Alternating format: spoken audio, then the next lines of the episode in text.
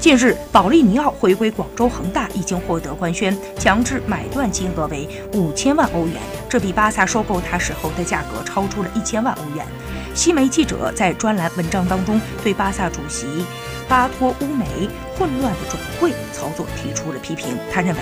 巴萨卖掉表现出色的保利尼奥是盲目的决定。巴萨在巴托乌梅的领导之下，已经在转会市场里完全失准。唯一可以解释这个决定的是，你在赛程过半的情况下，花费天价引进了不能踢欧冠的库蒂尼奥，还有登贝莱，这个本可以用更低价格买来的球员，在去年花费了一点零五亿欧元，